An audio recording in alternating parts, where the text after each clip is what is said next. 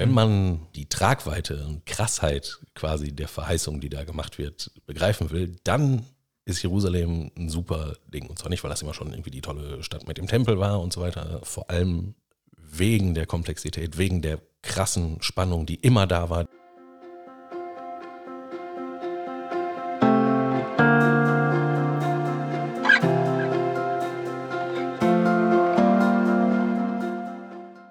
Herzlich willkommen zum Zwischenstopp am sechsten Sonntag der Osterzeit. Ein herzliches Hallo an alle Zuhörer und Zuhörerinnen zur zweiten Audioausgabe. Die Zwischenstopps, kurze Online-Andachten mit Gesprächen, Gedanken und Impulsen, Musik und Gebeten haben bereits die heilige Woche durchzogen. Dieses Format wird nun in einer Form eines Podcasts fortgesetzt. Im Wechsel mit den weiterhin stattfindenden Online-Gottesdiensten möchten wir auf diese Weise die Osterzeit gemeinsam mit Ihnen feiern. Wir, das sind heute Ralf Tietmeier und Lukas Kleinwiele. Wir beide sind Pastoralreferenten der katholischen Kirche in Wattenscheid. Wir freuen uns darauf, im heutigen Podcast über Jerusalem zu sprechen. Ein Ort mit einer enormen Strahlkraft für den jüdischen, christlichen und muslimischen Glauben. Ein Ort, der mit einer Endzeithoffnung verbunden wird. Ein Ort, der aber auch immer wegen seiner kriegerischen Auseinandersetzungen und Konflikten in der Presse ist. Über diesen Ort werden wir mit Florian Giersch, einem Pastoralreferenten aus Bottrop, ins Gespräch kommen.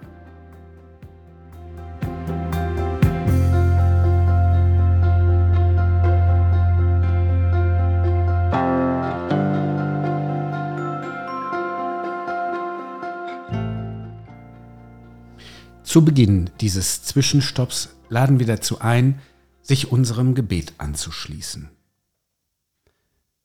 Guter Gott, nächstes Jahr in Jerusalem, so lautet der alte jüdische Wunsch zu Pessach und zum Versöhnungstag Yom Kippur. Jerusalem, das ist die Sehnsuchtsstadt für Menschen jüdischen, christlichen und islamischen Glaubens. Für uns alle ist diese heilige Stadt der Ort, wo Himmel und Erde sich berühren sollen und wo du uns ganz nahe kommen willst. Und doch ist diese Stadt voller Unfrieden, voller Konflikte und Missgunst. Aus der vielfach besungenen Stadt des Friedens ist ein Brennpunkt des Hasses und des blutigen Streits geworden. So beten wir mit Worten aus den Psalmen, aus dem alten biblischen Liederbuch. Er bittet Frieden für Jerusalem, geborgen seien, die dich lieben. Friede sei in deinen Mauern, Geborgenheit in deinen Häusern. Wegen meiner Geschwister und all derer, mit denen ich in Freundschaft verbunden bin, will ich sagen, in dir sei Friede. Wegen des Hauses des Herrn unseres Gottes will ich flehen, in dir sei Glück. Schenke du Gott Frieden dieser leidgeprüften Stadt, dem heiligen Land, deiner ganzen Welt. Führe du uns Menschen durch deine heilige Geistkraft zur Versöhnung und Frieden. So bitten wir in Christi Namen. Amen.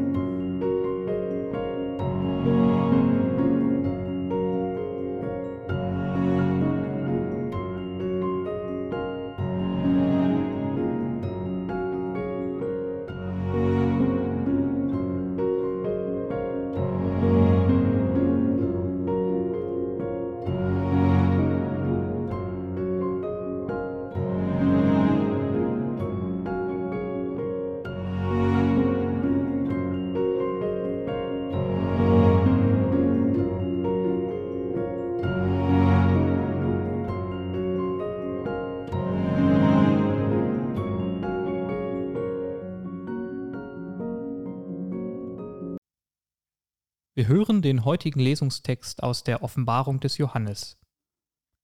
Ein Engel entrückte mich im Geist auf einen hohen, großen Berg und zeigte mir die heilige Stadt Jerusalem, wie sie von Gott her aus dem Himmel herabkam, erfüllt von der Herrlichkeit Gottes.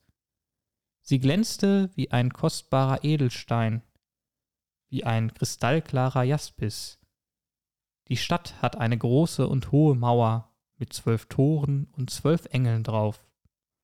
Auf die Tore sind Namen geschrieben, die Namen der zwölf Stämme der Söhne Israels. Im Osten hat die Stadt drei Tore, und im Norden drei Tore, und im Süden drei Tore, und im Westen drei Tore. Die Mauer der Stadt hat zwölf Grundsteine. Auf ihnen stehen die zwölf Namen der zwölf Apostel des Lammes. Einen Tempel sah ich nicht in der Stadt. Denn der Herr, ihr Gott, der Herrscher über die ganze Schöpfung, ist ihr Tempel, er und das Lamm. Die Stadt braucht weder Sonne noch Mond, die ihr leuchten, denn die Herrlichkeit Gottes erleuchtet sie, und ihre Leuchte ist das Lamm. Wort des lebendigen Gottes.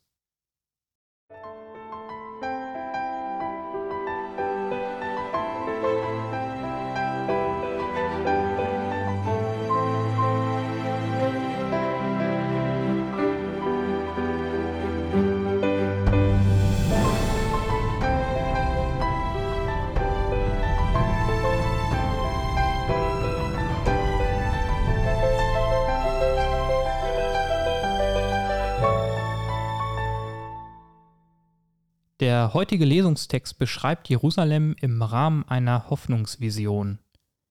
Dabei begegnet der Text unerträglichen Welt- und Lebenserfahrungen und möchte im Zuge einer apokalyptischen Theologie diese mit Hoffnung auf eine bessere Welt ertragbar machen. Nachdem in der Offenbarung lang und breit der Niedergang der Erde beschrieben wird, ist diese neue Perspektive auch ein neues Jerusalem bitter nötig. Doch bei Jerusalem, da handelt es sich nicht nur um ein Endzeit-Szenario, sondern eine Stadt, die für Judentum, Christentum und Islam eine große Bedeutung hat. Immer wieder aufs Neue werden Menschen von ihr in den Bann gezogen. Doch leider ist sie viel zu oft auch der Ort, an dem religiöse, kulturelle und politische Konflikte ausgetragen werden. Doch wie kann eine solche Stadt uns Hoffnung schenken?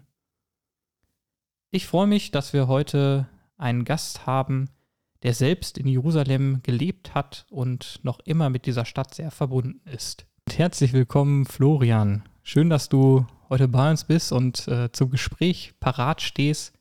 Wir haben im heutigen Lesungstext eine Vision gehört. Diese Vision, die ist in eine bestimmte Zeit hineingeschrieben und mit den Erfahrungen und den Themen, vor allem der frühen christlichen Gemeinden, gefüttert. Wenn du aber jetzt aus deiner Erfahrung, also auch wenn die schon ein paar Jahre entfernt äh, liegt, Jerusalem beschreibst. Wie würdest du das tun? Äh, ist überaus äh, komplex. Also mein Name ist Florian Giersch, ich bin äh, Pastoralreferent in Bottrop und ich habe äh, im Rahmen meines Theologiestudiums äh, das theologische Studienjahr Jerusalem absolviert. Das heißt, ich habe zwei Semester dort in der Stadt gelebt. Ähm, da gibt es ein deutsches Benediktinerkloster, und da gibt es halt dieses Studienjahr. Und da ist es so ein bisschen wie ein sehr langer Schulaufenthalt mit vielen Exkursionen und äh, ist ökumenisch. Und äh, man lebt halt nicht direkt in der Altstadt, also in dem, was heute die, die osmanische Stadtmauer ist, aber quasi direkt dran, ne, weil das Kloster und der Zionsberg, wo das draufsteht, ist halt äh, gerade außerhalb des Zionstors, aber also wenige Meter nur von der heutigen Altstadt äh, entfernt. Ähm, wenn ich heute an Jerusalem denke, dann äh, also es ist mir, es war mir damals nicht möglich und es ist mir bis heute nicht möglich, mir Jerusalem quasi in einem Gedanken so komplett auf den Schirm zu holen. Also noch nicht mal das, was in der Altstadtmauer drin ist. Das sind ja diese berühmten vier Viertel. Da gibt es halt ein äh, armenisches Viertel und das arabische und das jüdische. Ähm, und das ist, äh, das ist äh, einfach dermaßen komplex und dermaßen vielschichtig und vielgestaltig. Äh, also nicht nur, dass da die drei abrahamitischen Religionen massiv aufeinanderprallen, weil die jeweils historische Gründe dafür haben, Jerusalem irgendwie wichtig zu halten. Ähm, da hast du natürlich auch alle innerreligiösen Strömungen nochmal ganz, ganz stark. Was es halt, also es gibt da natürlich äh, liberale, konservative Juden und es gibt orthodoxe und es gibt ultraorthodoxe, das äh, so. Ähm, von denen habe ich immer viel gehört, weil die hatten halt, äh, es gab eine ultraorthodoxe Hochzeitskneipe direkt unterhalb meines äh, Fensters. Und äh, während ich dann Ostern morgens, also in der Osternacht ganz früh, äh, zwei oder drei Uhr aufgestanden bin, weil wir da äh, Osternacht gefeiert haben, da ging da immer noch lustig die Party unten ab, weil da gerade eine Hochzeit gefeiert wurde und das war ja, also so einfach ein Zusammenprall von allem. Ähm, das gilt natürlich auch für die Christentümer. Da gibt es natürlich das Ost- und das West-Christentum in erster Linie. Hier in Deutschland ist ja eher die Frage, bist du evangelisch, bist du katholisch, wenn du überhaupt noch was bist, das ist da jetzt erstmal nicht so interessant. Da ist erstmal die Frage, bist du Lateiner oder Romär, also bist du irgendwie äh, westlicher oder östlicher Tradition. Also gut, an erster Stelle war ich da Christ, äh, nicht, nicht Jude, nicht Bahai, nicht Muslim, nicht sonst was, sondern genau, und dann ähm, da war ich halt lateinisch, also westtraditioneller Christ. Da gibt es ja dann halt auch ne, die ganzen, erstmal die sogenannten kanonisch-orthodoxen Christen, also Griechen und Russen, ähm, aber eben auch die äh, noch besonderen, ähm, also äh, syrisch-orthodox und äh, äh eben armenisch-orthodox und was nicht alles, so alle kommen dahin. Also Jerusalem kann man sich, äh, kann ich mir jedenfalls nicht noch nicht mal die Altstadt, äh, in einem Gedanken so auf den Schirm holen. Das ist einfach viel zu komplex. Und das Ganze erweitert sich dann nochmal äh, sehr heftig, wenn ich so, äh, klar, wir, haben uns dann, wir waren natürlich da, um uns auch äh, mit der Geschichte sehr auseinanderzusetzen, haben natürlich auch viel Archäologie gemacht und halt, äh, klar, natürlich äh, biblische Geschichte und was nicht alles. Ähm, und was vielleicht dann irgendwann gleich dann auch mal wieder äh, auf die Johannes-Offenbarung zurückgeht, ähm, was für mich, abgesehen von der hohen Komplexität und auch den ganzen Spannungen, die damit einhergehen, Jerusalem auch auszeichnet, jetzt von einem historischen Standpunkt aus gesehen. Das gilt für viele Orte da im Mittleren Osten, aber Jerusalem halt aufs Allerbesonderste, wenn man äh, da durch die Altstadt läuft. Ähm, dann läuft man, egal wo man den Fuß hinsetzt, ähm, auf einer, also auf meterdicken Schichten von äh, Blutscherben, Trümmern ne? weil das eben immer auch äh, Konflikt war und weil die Stadt diverse Male äh, zerstört wurde, wieder aufgebaut wurde, auch kleinere äh, äh Konflikte da immer wieder stattfinden. Also es ist äh, bei all der Nähe zur biblischen Geschichte, äh, die man da vielleicht haben kann und die einen vielleicht auch erheben kann, ist das halt so ein Aspekt, den, der für mich auch immer mitgeht. Ähm, dass man halt, egal wo der Fuß steht, darunter eben auch äh, schreckliche Geschichte ist. Also die Überreste davon. Und da ist es ja vielleicht nochmal auch äh, sehr spannend, dass ähm, ja diese, diese Offenbar dieser Offenbarungstext äh, ja in diesem Fluss der apokalyptischen Theologie ja gerade auf diese verschiedenen Welt- und Lebenserfahrungen auch mit Leid äh, geschrieben wurde. Und ähm, ja, da Jerusalem als diese Hoffnungsvision aufgemalt wird. Ja, genau, aber es kann halt nicht das, das Jerusalem sein, äh, worüber wir jetzt, äh, wovon ich jetzt gerade erzählt habe, sondern das ist ja eben das äh, ne, explizit das, das Jerusalem, das vom Himmel kommt, was eben davon nichts mehr hat, was davon ähm, ganz und gar erlöst ist, ne? was davon auch äh, befreit ist, ne? also alles äh, ähm, ja heil ist, ne? Also mhm. genau. Und deswegen finde ich also gerade wegen der immensen Spannung, ähm, kann, ich, äh, kann ich jetzt äh, diesen äh, apokalyptischen Gedanken, äh, ich wische alle Tränen ab, hast nicht gesehen, kann ich da sehr, sehr gut nachvollziehen. Also wenn mhm. man äh, ein super starkes Bild haben will und die ganze ähm, ähm die Tragweite und äh, die Krassheit quasi der Verheißung, die da gemacht wird, begreifen will, dann ist Jerusalem ein super Ding. Und zwar nicht, weil das immer schon irgendwie die tolle Stadt mit dem Tempel war und so weiter. Und äh, weil das sowieso ein Ort ist, an dem Gott sich dann irgendwie äh, äh, zeigt oder so.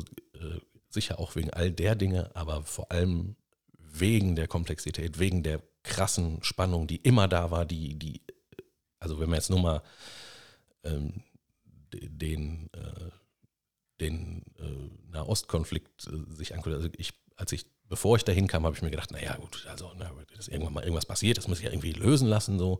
Dann habe ich mal mit der KSG in Münster, also aus Münster auch äh, so eine Zwei-Wochen-Reise dahin gemacht. Da haben wir dann mhm. schon ein paar Israelis und Palästinenser kennengelernt und so. Und da habe ich schon gesehen, oh, das ist alle noch ein bisschen komplexer.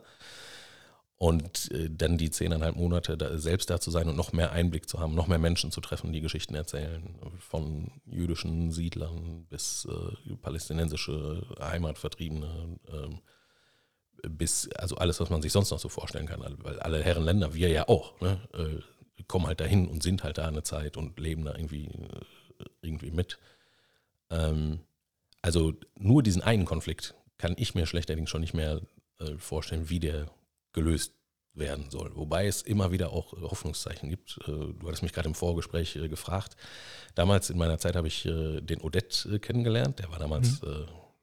ja, orthodoxer Jude, jetzt nicht ultraorthodox, also so mit, mit wie man das so kennt aus, aus dem Städtel oder so, sondern ja, kam aus einer deutschen, niederländischen Familie. Sein, sein, seine Eltern waren beide Holocaust-Überlebende. Der Vater war, glaube ich, in Bergen-Belsen gewesen als ganz junger Mensch und die sind dann halt nach Israel gegangen und haben sich dann da in Petach Tikva niedergelassen. Da waren viele deutschstämmige Leute, ähm, genau. Und damals lernte ich den so kennen und äh, der war ganz fasziniert davon, dass wir uns so sehr fürs Judentum interessierten und so und äh, hat sich dann irgendwie davon anstecken lassen und engagiert sich seitdem ganz stark im, im interreligiösen Dialog, interessiert sich auch sehr fürs Christentum, hat mir jetzt auch ganz tolle Fotos zu Ostern geschickt, wie er halt äh, äh Karfreitag äh, äh, beziehungsweise Gründonnerstagabend in Gethsemane war und so. Und das ist immer ganz toll. Und der war jetzt also gerade letzte Tage da. Mittlerweile ist er selber konvertiert vom orthodoxen zum deutlich mehr liberalen, sogenannten konservativen Judentum. Ähm, hat dann nochmal studiert und hat sich dann ordinieren lassen, ist jetzt Rabbi geworden. Also bei den Konservativen gibt es zum Beispiel auch weibliche Rabbiner. Ne? Das ist halt ah. ganz anders als bei den Orthodoxen. Die sind halt noch nicht so hardcore liberal wie die Liberalen. Aber, also deswegen nennen die sich auch konservativ, die wollen halt nicht alles sofort so, aber genau, und der hat mir halt erzählt, wie er zurzeit die Situation in Jerusalem, vor allem jetzt in Israel, erstmal explizit Israel, ne, mhm. Palästina, lassen wir jetzt mal kurz, weil da kann er, glaube ich, auch nicht so. Äh, ganz, ganz spannend ist ja, das haben wir wahrscheinlich mitbekommen in den Medien, ähm, die, die, Probleme um die Regierungsbildung. Es gab erst Netanyahu sehr, sehr lange und das bröselte dann und kam man nicht mehr zurecht. Und jetzt hat man diese enorm breite ähm, äh, breit aufgestellte Regierung, wo also arabische Parteien, die eigentlich den Staat Israel sogar ablehnen, äh, mitregieren, wo halt richtig äh, rechtsaußen jüdische Leute mitregieren. Und er hat mir halt gesagt, also die, was er da mitbekommt, so von den Parlamentsdiskussionen und so weiter, ist halt einfach, okay, wir sind jetzt hier, so wie das ist, ist das. Wir finden das aus diesen und oder jenen Gründen total scheiße, dass das so ist. Ne? Aber wir stellen halt auch fest, dass das so ist und das es hilft nichts mehr, jetzt äh, immer noch weiter zurückzugucken. Wir müssen jetzt gucken, äh, wie wir hier irgendwie klarkommen. Und also dieser wahrscheinlich eher aus der Not und aus der, äh, ja, also aus Alternativlosigkeit, aus echter Alternativ, nicht, nicht die vermeintliche, sondern aus echter Alternativlosigkeit geborene äh, Gedanke trägt jetzt ja, also natürlich bröselt es und wankt es natürlich, aber trägt tatsächlich jetzt schon dazu bei, dass dieses, äh, dass dieses Konstrukt da jetzt äh, schon länger einigermaßen funktioniert. Also so der, der Blick auf die äh, Vergangenheit und das ganze große Unrecht, was passiert ist, das äh, hört natürlich nicht auf, aber man stellt fest, äh, wenn ich nur noch das mache, dann geht mir halt die Gegenwart flöten ne? und die Zukunft erst recht.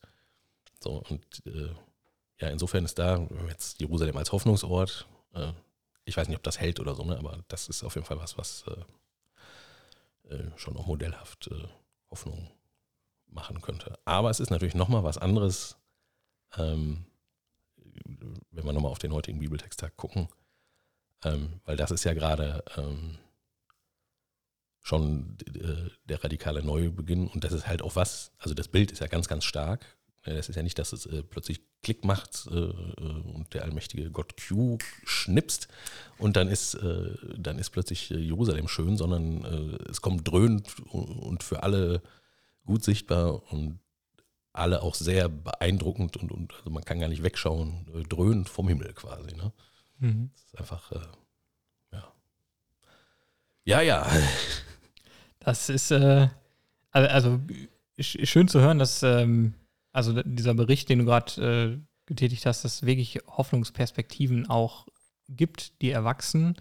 Ähm, und dass es das auch für diese immense Spannung, also das ist ein schmaler Grad, auf dem äh, sich das bewegt, das hast du ja auch formuliert, aber dass es Perspektiven auch für das Zusammenleben in Jerusalem, in Israel ähm, gibt.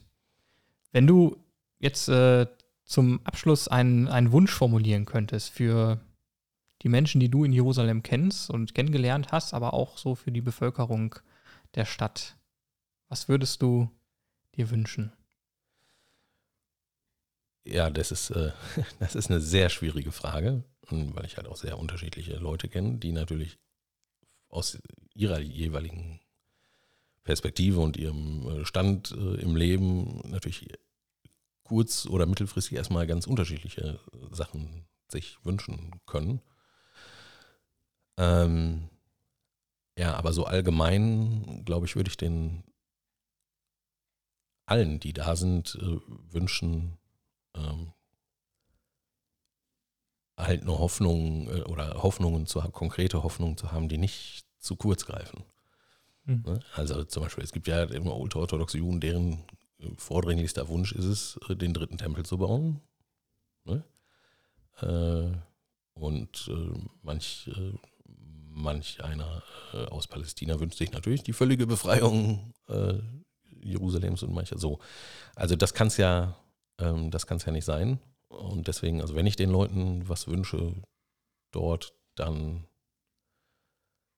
ähm, ja, irgendwie eine, eine, weite Hoffnung oder eine weitherzige Hoffnung zu haben. Und das, dafür braucht man natürlich erstmal, glaube ich, eine innere Ruhe und dann halt auch irgendwie fürs Zusammenleben braucht man erstmal irgendwie Ruhe. So. Also das nächstliegende ist, dass es wirklich irgendwie ruhig weitergeht und das in kleinen Schritten irgendwie ein, das zusammen, was eh immer schon da ist, halt einfach äh, angenommen werden kann. So. Also auch Hoffnung, die sich nicht ausschließt gegenseitig äh, für das Zusammensein in dieser Stadt. Ja, das wäre äh, aufs Ganze gesehen. Ich, gut, ich, ich habe jetzt leicht reden, ich sitze hier im Ruhrgebiet ne, und muss da jetzt nicht mehr leben, auch wenn mich das sehr schmerzt, ne, weil es war natürlich eine sehr äh, beeindruckende äh, Zeit und da weg zu müssen war auch wirklich schwer am Anfang. Mhm. Ähm, und gleichzeitig äh, bin ich ja jetzt nur noch sehr mittelbar davon betroffen. Ne? Also halt über Leute, die ich noch kenne oder über Orte, die mir irgendwie noch am Herzen liegen, wo ich mich darüber informiere. Genau, aber das wären ja törichte Hoffnungen, ne? so also kleinteilige. Und das ist, um jetzt nochmal äh, äh, vielleicht so ein bisschen fromm zu werden, äh, mit Blick äh, Gerne. auf das, äh, auf das Johannes-Ding, ähm, auch wenn ich mir das nicht vorstellen kann, ähm, das und wie das äh, sich verwirklicht, äh, ist trotzdem äh, nicht nur für möglich, sondern auch für, für wahr zu halten, dass es der einst äh, sein wird. Und mehr als das noch, dass es in kleinen Anfängen, also jetzt im Sinne theologisch gesprochen, präsentischer Eschatologie, überall da, wo das so leicht schon aufscheint, eben ernst zu nehmen, dass es dass das Große sich schon im Kleinen ein bisschen zeigt, ne? auch wenn es noch nicht ganz erfüllt ist und natürlich noch nicht alles äh, heil äh, ist. So, ja. ja, vielen Dank für diese abschließende persönliche Hoffnung auch. Und ähm, ich war wirklich, also für mich war es sehr spannend. Ich selbst war noch nie in äh, Jerusalem. Da nochmal Eindrücke zu kriegen, auch von jemandem, der vor Ort gelebt hat, persönlich Menschen kennt und auch vor kurzem wieder Kontakt hatte und äh, ja immer noch mit dem Herzen, das merke ich bei dir, Florian, an dieser Stadt, diesem Land äh, hängt. Und ähm, ja, vielen Dank für dein Gespräch heute. Ja. Äh, ich bedanke mich für die Einladung ne? und äh, ja, sichere Wege allerseits. Dankeschön.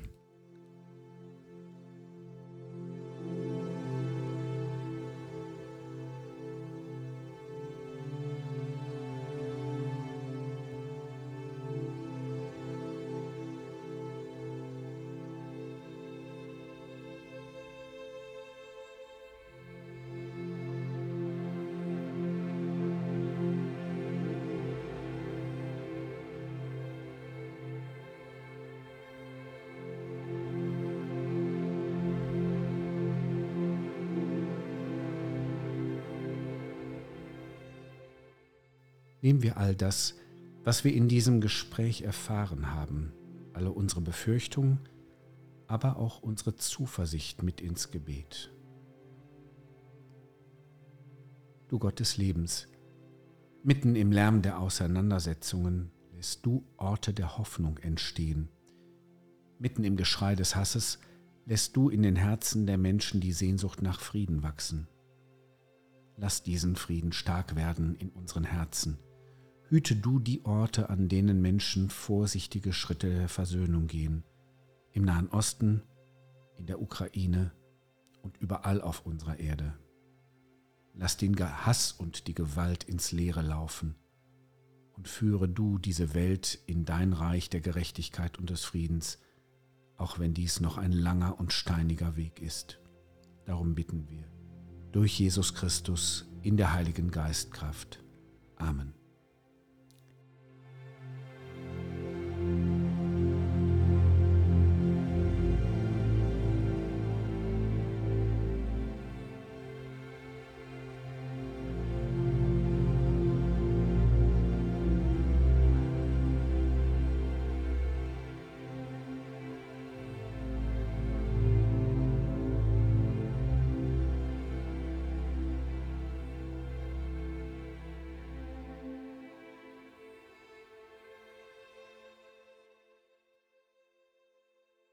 Jerusalem, eine Stadt, die Brücken schlägt.